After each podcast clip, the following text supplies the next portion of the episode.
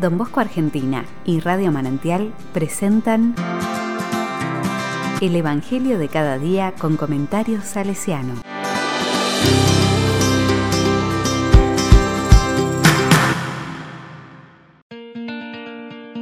Miércoles 24 de febrero de 2021. Aquí hay alguien que es más que Lucas 11, 29 al 32. La palabra dice, al ver Jesús que la multitud se apretujaba, comenzó a decir, Esta es una generación malvada, piden un signo y no les será dado otro que el de Jonás. Así como Jonás fue un signo para los ninivitas, también el Hijo del Hombre lo será para esta generación. El día del juicio, la reina del sur se levantará contra los hombres de esta generación y los condenará, porque ella vino de los confines de la tierra, para escuchar la sabiduría de Salomón y aquí hay alguien que es más que Salomón. El día del juicio, los hombres de Nínive se levantarán contra esta generación y la condenarán, porque ellos se convirtieron por la predicación de Jonás. Y aquí hay alguien que es más que Jonás.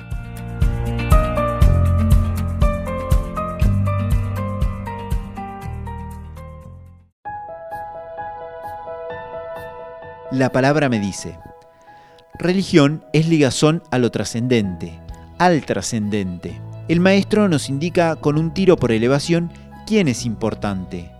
No nos olvidemos que le está hablando a una generación malvada. Malvada, ¿qué fuerza encierra esta apreciación? Una generación aferrada a signos materiables, creíbles, asibles. La palabra de Jesús es, hay una persona más importante que Jonás y que Salomón. Pensemos nuevamente en lo que sucede con los seguidores de Jesús, cristianos que a veces optamos por personas carismáticas o autoritarias, con las cuales hemos tenido deslumbramientos místicos o entusiasmos piadosos. Aquí hay alguien que es más que, es la advertencia del Maestro. La grandeza de los santos es haberse mantenido como personas imitadoras del santo, pero nunca se sintieron el santo. Ahí nos damos cuenta de la verdadera santidad, la de altar y estampita, y la cotidiana y fatigosa. Los santos sabían muy bien que aquí hay alguien que es más que uno. Los santos nos enseñan el modo, y nosotros, vivos y caminantes en esta tierra, nos ponemos a construir la propuesta de Jesús descubriéndolo a Él, solamente a Él como el más importante. Por eso, muchas veces hemos tenido una rara experiencia con algunos ministros de la religión y acólitos practicantes, que se les escapa Jesús, el del Evangelio, el del pueblo de Dios, el Hijo de Dios, y como se aferran a signos prefabricados y estandarizados.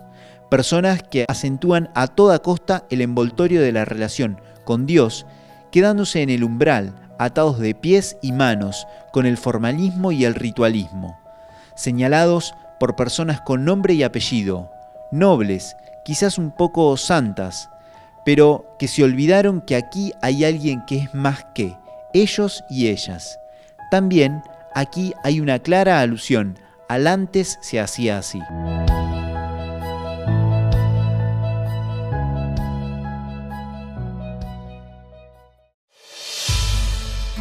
Con corazón salesiano. Nosotros hacemos consistir la santidad en estar siempre alegres, haciendo bien las cosas que tenemos que hacer como Jesús lo quiere. Esta es la manera que encontró Domingo Sabio para vivir la propuesta evangélica de Don Bosco. Todos los días, en todos los ambientes, luchando contra eso malvado que tenemos, contra el pecado. La santidad que vivimos como un proyecto tiene en el centro la persona de Jesús. Él es la persona más importante, a Él seguimos, escuchamos, dialogamos, cantamos y compartimos en la amistad filial y fraterna.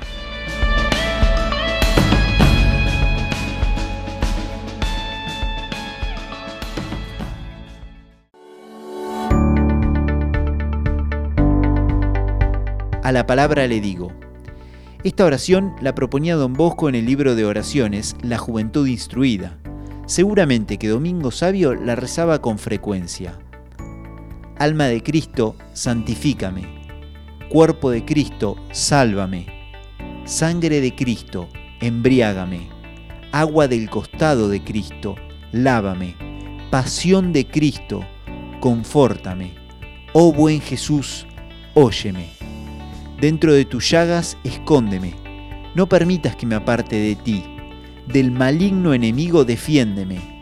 En la hora de mi muerte, llámame y mándame ir a ti, para que con tus santos te alabe por los siglos de los siglos. Amén.